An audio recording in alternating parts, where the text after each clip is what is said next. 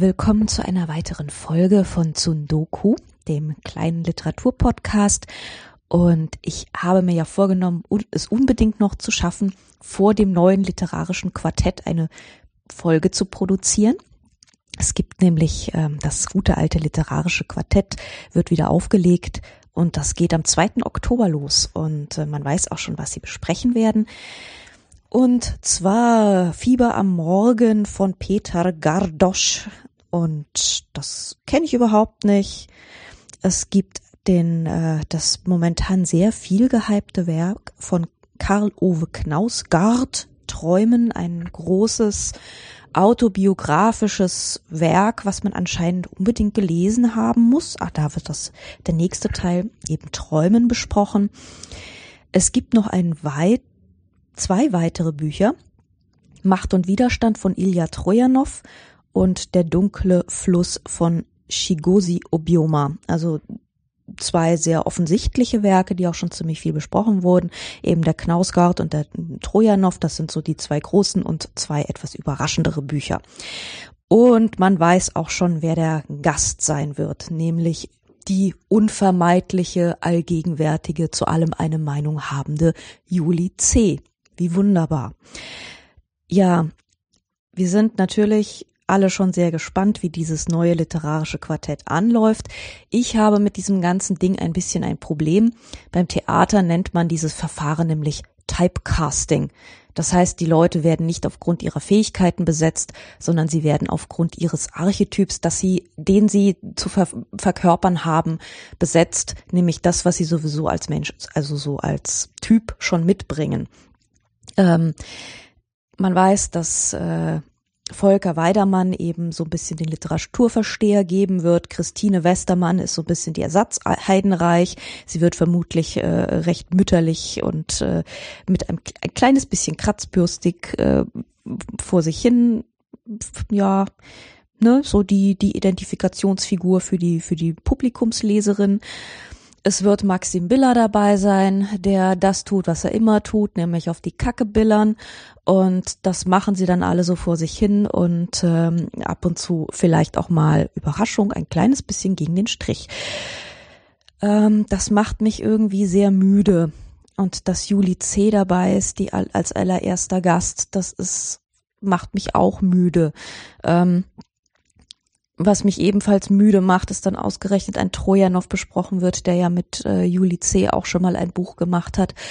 Also diese beiden kennen und schätzen sich und das weiß man und ähm, das riecht alles nach Literaturbetriebsinzest bis hier in den vierten Stock und ich weiß wirklich nicht genau, was ich davon halten soll. Viele Feuilletonisten waren außerdem ausgesprochen verunsichert aufgrund der Shortlist des neuen Buchpreises. Die roch nämlich überhaupt nicht nach Literaturbetriebsinzest. Die roch nämlich eher nach äh, in dieser Jury sitzen lauter Buchhändler und die sagen mal so, was sie irgendwie ganz gut finden. Ähm, da gab es durchaus einige Einwände, etwa in der Welt von Herrn Kämmerlings, der meinte, das geht so nicht, der Literaturpreis, Zitat, schafft sich ab und da müssten doch eigentlich Kritiker sitzen, und zwar Deutschlands beste Literaturkritiker und nicht irgendwelche Bücherverkäufer. Ähm, ich bin mir nicht ganz sicher, wie man es schafft, in der Öffentlichkeit sich derart dünkelhaft zu äußern. Ich persönlich würde das nicht tun. Ich mag meine Buchhändler, die hier um die Ecke sitzen. Hallo Karl Marx Buchhandlung in Frankfurt.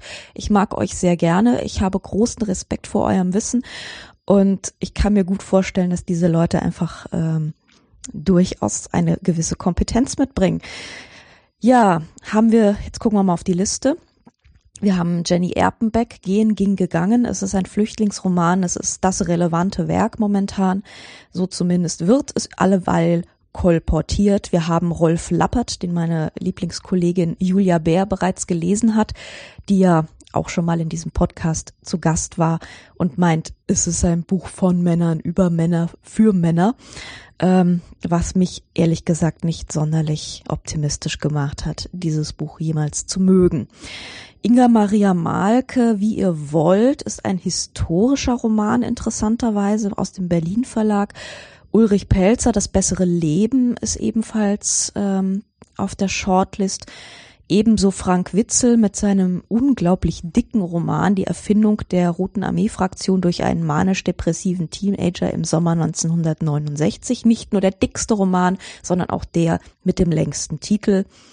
Und es ist noch drauf von Monique Schwitter eins im anderen.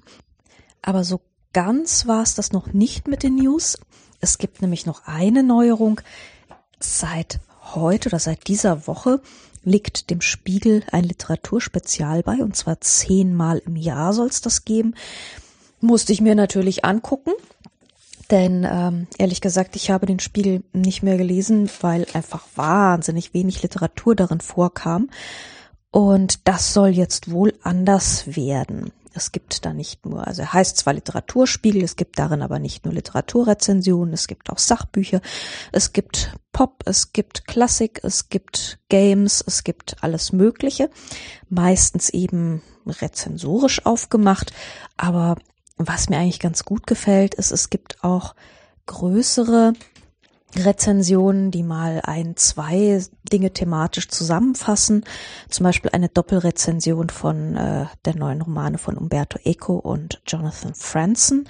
Von Franzen gibt es auch, das ist der Titel, eine Abschlussrede, den er an einer Universität gehalten hat, nämlich an der University of California in Santa Cruz. Und da erzählt er den Studenten, naja, das Übliche, muss man wohl sagen, nämlich Finger weg vom Internet, das ist alles nicht das richtige Leben, verschwendet eure Zeit nicht mit dem Gedaddel und dem Menschen da drin, sondern guckt nach dem echten Leben und so, das überall um euch rum ist und ja, also das, was Franson irgendwie immer wieder erzählt.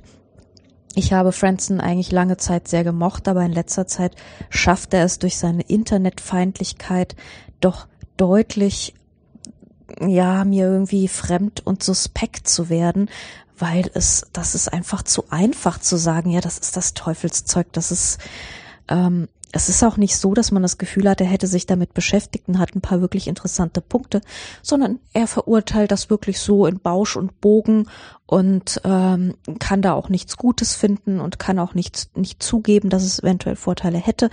Ähm, mir ist das zu simpel.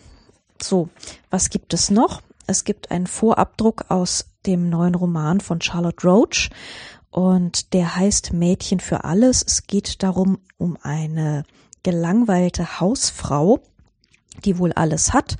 Und diese Einstiegsszene beginnt mit der Hochzeit des Bruders des Mannes dieser Hausfrau. Sie erzählt aus der Ich-Perspektive und der Mann hat einen kleineren Bruder, der fast schon so ein bisschen ein Sohn für ihn ist. Und er hat ihm erlaubt, im Haus zu heiraten und die Fete dort abzuhalten. Und diese Frau läuft nun voller Hass durch diese Geburtstagsfeier, äh, durch diese Hochzeitsfeier. Und ähm, betrinkt sich, schläft ein, wacht auf, als äh, auf ihrem Bett mit ihr im Bett äh, sich ein Pärchen zusammenfindet. Und ähm, anscheinend so sagt die Zusammenfassung, guckt sie auch noch entsetzlich viele amerikanische Serien und kriegt dann, steigert sich dann so in Gewaltfantasien hinein. Ich bin nicht ganz sicher, ob ich das lesen möchte. Ich habe ja damals ähm, diesen Schmuddelroman, wie hieß er denn gleich noch? Ähm, der mit der Analfissur. Ah, Feuchtgebiete, genau. Den habe ich damals gelesen, war etwas underwhelmed, habe Schoßgebete dann ausgelassen und ähm, ich bin mir nicht ganz sicher, ob ich bei Mädchen für alles wieder wirklich einsteigen soll. Ja, so viel zum neuen Literaturspiegel. Das Konzept finde ich, wie gesagt, gar nicht mal so übel. Es macht, also ich, ich habe die Texte gerne gelesen. Ich finde auch die Originalabdrucke sehr angenehm. Das ist ähm, eine schöne Wundertüte. Ich hoffe mal, dass es so bleibt. Dann kann man sich das ja vielleicht ab und zu zu Gemüte führen. Jo, dann liegt hier Monique Schwitter, jetzt aber wirklich eins im anderen. Monique Schwitter hat ja auch bei Klagenfurt gelesen. Ich war ja ehrlich gesagt nicht ganz so angetan von ihrem Text und sie las ein Kapitel, nämlich das Kapitel Nathaniel äh, Scheinpaar heißt es hier, ähm, ist das sechste Kapitel in diesem Buch und es geht um die Protagonistin, die ihren besten Freund Nathanael ähm, begleitet. Und zwar ähm, sucht er zusammen mit seiner Familie einen Grabbaum in einem Friedwald aus für die ähm, Mutter des Freundes ähm, zusammen, die aber dement ist, zusammen mit der Geliebten des Vaters. Und es ist alles recht kompliziert und recht verwickelt. Und ähm, die Jury war sehr angetan von diesem Text. Ich habe das nicht so ganz verstanden, ehrlich gesagt. Ich verstehe es jetzt ein bisschen besser, weil ich das ganze Buch gelesen habe und das ist eine ganz seltsame Kiste. Also, das sind zwölf Kapitel. Sie heißen nach den zwölf Aposteln. Petrus, Andreas, Jakob, Johannes, Thomas, Nathanael, Philipp, Mathieu für Matthias, Simon, Thaddäus, Jakob der Jüngere und das letzte Kapitel heißt einfach nur du. Ähm, da fehlt der Bartholomäus, habe ich mir ergoogelt. Ähm, jetzt ist es so, diese ganzen Leute kommen tatsächlich mit diesen seltsamen Namen vor, einige seltsam, einige weniger seltsam. Und das sind alles Männer, die im Leben dieser Frau eine Rolle gespielt haben. Die Protagonistin ähm, ist eine, hat einige Lebensdaten mit der Autorin gemeinsam. Sie stammt aus Zürich, sie lebt in Hamburg. Sie hat Schauspiel und Regie studiert und Sie ist in diversen Schauspielhäusern engagiert gewesen und äh, hat sich jetzt vom Theater abgewendet und schreibt seitdem.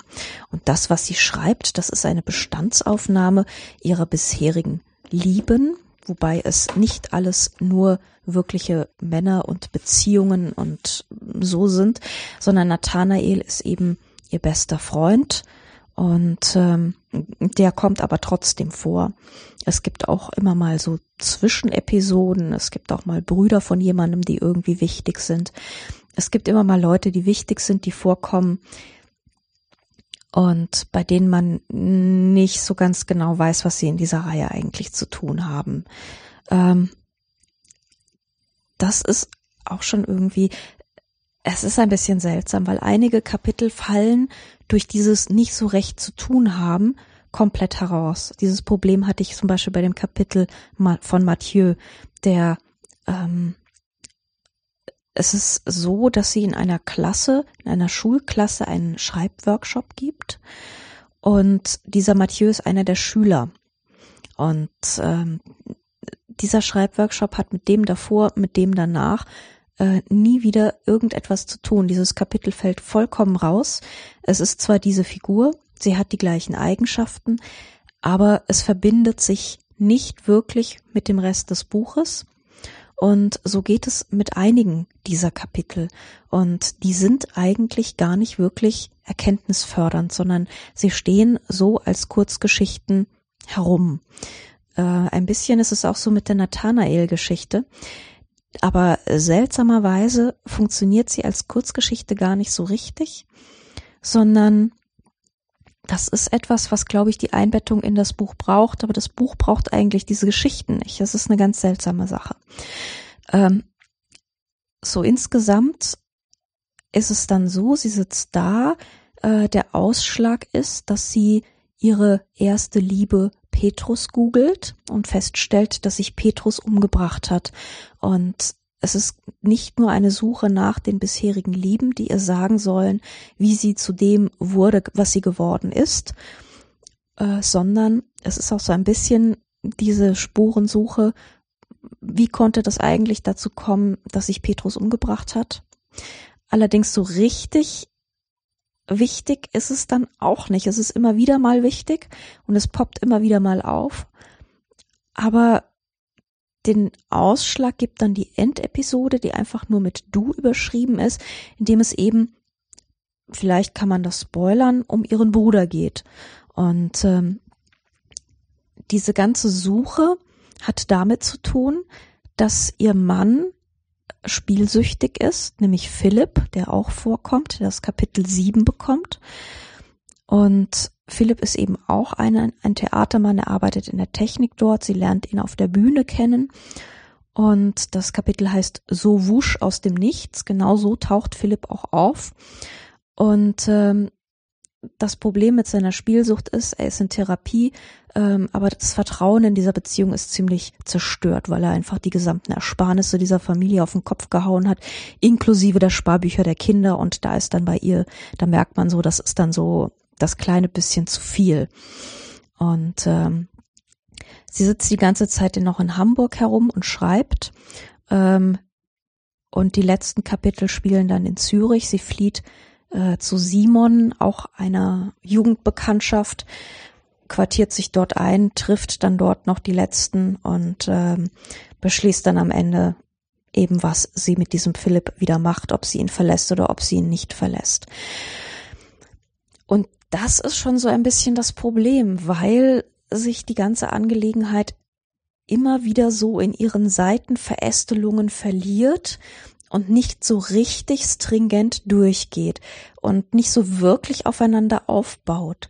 Ähm, das ist kein Sog, das ist mehr so ein Herummeandern. Und manchmal denkt man so, warum habe ich das Kapitel jetzt eigentlich gelesen? Äh, und was macht sie hier jetzt eigentlich um Himmels Willen gerade? Und es wird dann am Ende auch nicht wirklich klar, warum das jetzt gerade erzählt wurde, ähm, sondern das ist ein Seitenaspekt, der aber rein muss, weil man ja diese strenge Form der zwölf Apostel irgendwie hinkriegen muss. Die muss auch sie mit diesem Buch hinkriegen. Sie schreibt die ganze Zeit, während dieses Buch fortläuft, dieses Buch und reflektiert auch immer wieder darüber. Ähm, insofern kann man diese Fehler vielleicht auch ein bisschen eben auf die Protagonistin übertragen und sagen, naja, sie macht das halt irgendwie jetzt und muss das halt bewältigen. Aber damit hat man sich ein bisschen arg faul herausgeredet. Ähm, also es ist etwas, was ich von der Sprache her und vom vom Inhalt her eigentlich ganz gerne gelesen habe. Es geht immer wieder irgendwie um die Liebe, um verschiedene Aspekte der Liebe. Aber ja, damit kann man viel zusammenkleben, ne? Man kann es irgendwie zusammenpappen und kann sagen, jo, hat auch mit der Liebe zu tun. Aber das ist noch keine wirklich stringente Struktur und die vermisse ich an diesem Buch ehrlich gesagt ein bisschen. Und ähm, wahrscheinlich liegt es eben an diesem sehr, sehr äh, starren Gerüst, das sie sich gegeben hat mit diesen zwölf Namen, mit den zwölf Aposteln, mit den zwölf Lieben. Und das macht es so streng und so unbeweglich, dass man das eben der Reihe nach abhandeln muss und sich nicht so richtig viel ähm, Möglichkeiten ergeben, mal etwas zu straffen, mal etwas wegzulassen. Also irgendwie passen Struktur und Inhalt nicht so richtig zusammen. Ne? Also es ist wie ein bisschen, man, man hat schon fast so ein bisschen Mitleid und denkt sich, oh je, die Geschichte ist eigentlich viel schneller zu Ende und dann bleiben noch so viele Namen übrig und die muss man auch noch irgendwie füllen mit irgendwas. Und ähm, das Gefühl sollte man eigentlich bei einem Buch nicht haben. Anyway, ich kann schon grob verstehen, warum man es mag. Es ist in der, in den Einzelheiten, in den Sätzen, in den Kleinigkeiten immer wieder sehr, sehr schön und sehr, sehr gelungen. Und alleine die erste Geschichte, ähm, Petrus, ähnlich schnell wie ein Mensch geht, gefällt mir sehr, sehr gut. Ähm, es ist auch ein Buch, in dem lustigerweise viele Hunde vorkommen. Ich mag es ja, wenn Hunde vorkommen in Büchern, weil das so sowas ist, was Hunde, Hunde sind so angenehme Nebenaspekte. Ähm, die haben nicht so gleich die ganze Last von Figuren, die jetzt gleich was sagen müssen, sondern sie laufen so nebenher mit. Ähm, und die Hunde spielen ziemlich oft eine Rolle. Ähm, sie hat also eine Zeit lang eine Hündin, sie hat sie von einer, einem Mann übernommen. Es gibt ein, das zweite Kapitel ist übrigens auch sehr, sehr schön. Da spielt es in einem kleinen Ort in, in, in Frankreich, in einem kleinen Ferienhaus. Und äh, da kommen die Brüder von Petrus vorbei und es gibt eben Border Collies, eine ganze Horde Border Collies, die nur Englisch sprechen und nur auf englische Kommandos reagieren. Und es gibt den Angriff einer, einer Killerratte und das ist wirklich sehr, sehr hübsch erzählt. Und irgendwann geht das so ein bisschen geht so ein bisschen die Puste aus und man merkt, sie flickt rein und sie schreibt noch irgendwas rein, damit es zu Ende geht und ja, mit der Nummer 12 ist es dann einfach ein bisschen zu viel. Schade eigentlich, es fing so schön an. Das war Monique Schwitter, eins im anderen, ähm, aus dem Droschel Verlag. Und das ist auf der Buchpreis Shortlist. Wir sind gespannt, ob es das schafft, zum Gewinnerbuch zu werden. Und noch ein Buch habe ich gelesen, das heißt Nachts von Mercedes Lauenstein, erschienen beim Aufbauverlag. Und interessanterweise ist es auch ein sehr serielles Buch. Es ist eigentlich kein Roman, sondern es ist die Geschichte von insgesamt, wie viel sind's? 25 Nächte. Es handelt von einer es handelt eigentlich gar nicht wirklich. Es ist die Sammlung von 25 Besuchen einer jungen Frau bei Menschen, die nachts nicht schlafen. Sie läuft durch die Straßen, sie sieht die beleuchteten Fenster, sie besucht diese Menschen, klopft an, stellt sich vor, beschreibt den Eingang zum Haus, beschreibt das Haus, beschreibt den Hausflur, beschreibt die Wohnung und dann geht es los. Das macht sie jedes Mal, dadurch bekommt das Ganze etwas sehr Repetitives. Ähm, eigentlich wollte ich das Buch mögen, ich hatte aber so ein bisschen das Problem, dass Frau Lauenstein in der Welt einen Artikel geschrieben hat mit dem schönen Titel Literatur, diese narzisstisch verklemmte Blabla-Scheiße. Und diese ganze, dieser ganze Text ist im Grunde so ein rotziger, ähm, ja, sehr kokett ist er eigentlich. Also sie schreibt hier, ich schreibe, wenn man das mal hart beurteilen will, ja sowieso nur Labertexte über Alltagskram, Texte, die also im Grunde kein Mensch braucht, obwohl sie mir selbst so essentiell scheinen. Und dann schreibt sie, dass sie anfängt, sich zu hassen und dass sie lauter pathetische Ich-Gedanken hat. Schreiben ist Wichtigtuerei, Arroganz, Aufmerksamkeit, Aufmerksamkeitsgeilheit, totaler Narzissmus und erbärmlichste Bedürftigkeit. Alles, was unsympathisch ist und anstrengend. Und dann sagt sie, dieses Schreibdilemma sei eine peinliche Heuchelei und da irgendwann wird's ein bisschen zu viel, weil es auch weil es eben wirklich nicht, nicht richtig gebrochen wird durch, durch irgendeine Art von wirklichem Bemühen oder wirklichem Erkenntnisdrang. Und mir, ich finde es immer seltsam, wenn Leute sich in einer Pose einrichten, ohne die irgendwie mal zu hinterfragen oder irgendwie zu sagen, naja, jetzt will ich aber wirklich wissen, was eigentlich los ist oder, ne? Also, äh, dann, dann wirklich mal also eine Sekunde ernsthaft sein, aus ihrer Pose rausgehen und fragen, was mache ich hier eigentlich wirklich? Also sich mal ernsthaft bisschen reflektieren. Ja, wahrscheinlich ist das alles ironisch oder so. Ähm, jetzt zu diesem Buch. Äh, die ganzen Kapitel sind sehr, sehr kurz. Also meistens sind es nur so fünf, sechs, vielleicht auch mal ein paar mehr Seiten. Ähm, relativ knapp erzählt sie von diesen Begegnungen. Und ähm, es ist eben wirklich, es ist eine nach der nächsten. Und es wird nicht, es passiert nichts, es gibt keine Interaktion, die irgendwie ein bisschen weiter reicht. Eventuell die letzte, das wird dann aber offen gelassen und äh, es wird überhaupt sehr viel offen gelassen oder eigentlich alles, was die Erzählerin selbst angeht. Sie beobachtet nur, sie beobachtet diese Figuren und ihre Leben, zumindest kurz und knapp. Ähm, da hat sie auch immer wieder recht schöne Details.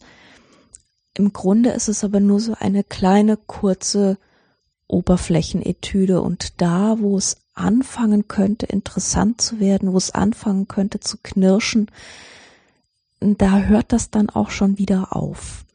Es sind meistens Leute, die nicht so genau wissen, wo sie hinwollen. Es sind Leute, die sich in so Zwischenzuständen eingerichtet haben. Ziemlich oft ist irgendjemand plötzlich gestorben. Ähm, und dann wissen sie nicht so recht wohin oder es ist jemand gegangen oder sie sind gegangen und äh,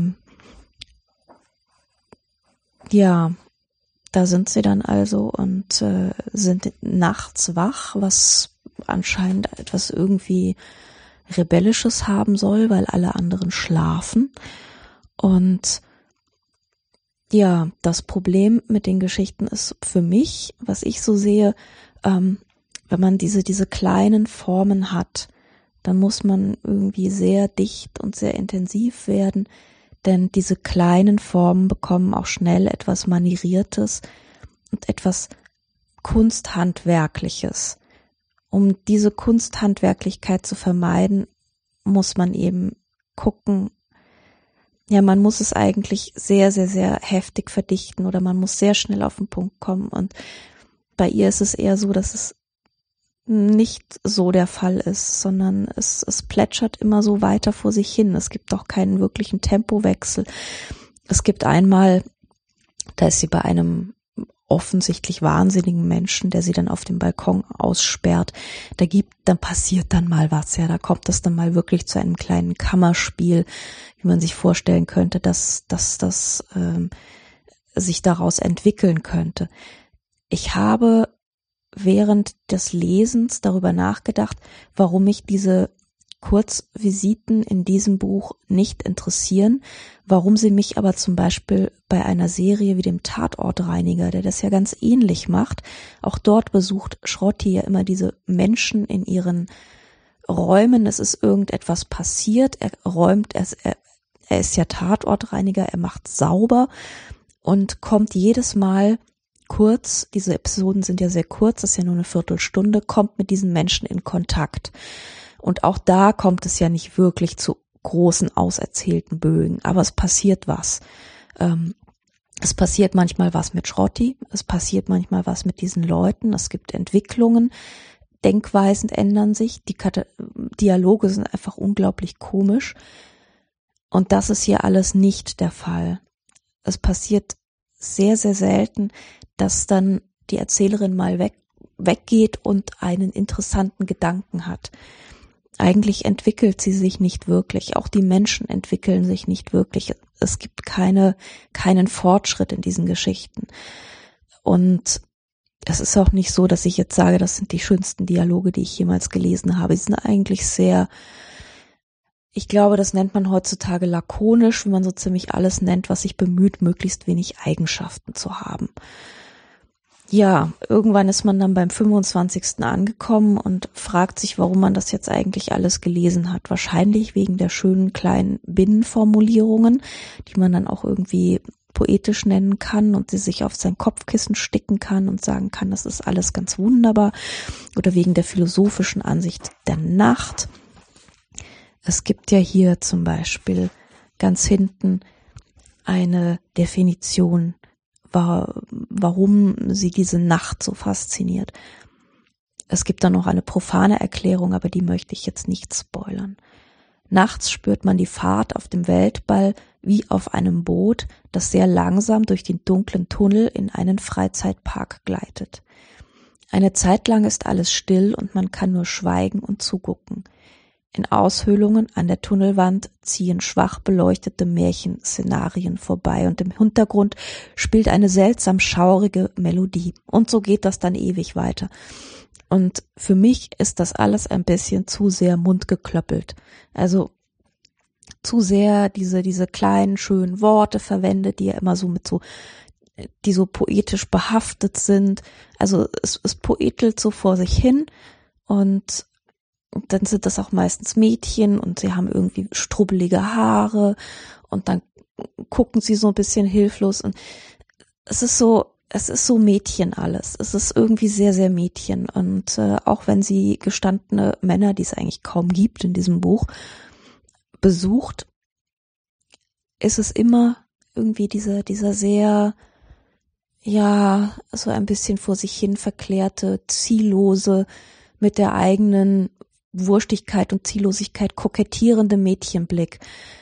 Und mich macht sowas einfach wahnsinnig. Diese Leute, die irgendwie den Eindruck vermitteln, noch nie in irgendeiner Weise mit irgendeiner Art von echtem, echtes Leben ist auch wieder so ein Klischee, aber mit Normalbedingungen des Daseins konfrontiert worden sein. ja, ich habe mich jetzt im Satz verrannt, aber ich habe mich auch ein bisschen aufgeregt. Es tut mir leid. Ja, Mercedes Launstein, es tut mir leid.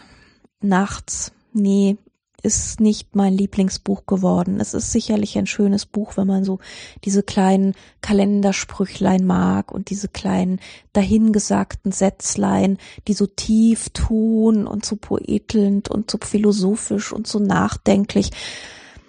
Aber ich finde in diesem Buch zu viel Pose, genau wie in dem Welttext von Frau Lauenstein, der mir auch zu sehr Pose war. Genauso ist das Buch eben auch. Und zu wenig wirklich, wirklich nachgebohrt und wirklich nachgedacht und vielleicht sogar auch mal wirklich nachgefühlt. Davon, sorry, ist da nichts zu merken und nichts zu lesen. Für mich zumindest nicht. Anderen mag es anders ergehen wie es ja sowieso immer so der Fall ist mit der Literatur. Ja, das waren zwei Bücher und ein bisschen News am Anfang. Vielleicht sollte ich mir das mal angewöhnen mit den News. Es gibt ja immer so ein bisschen was zu erzählen und zu kommentieren.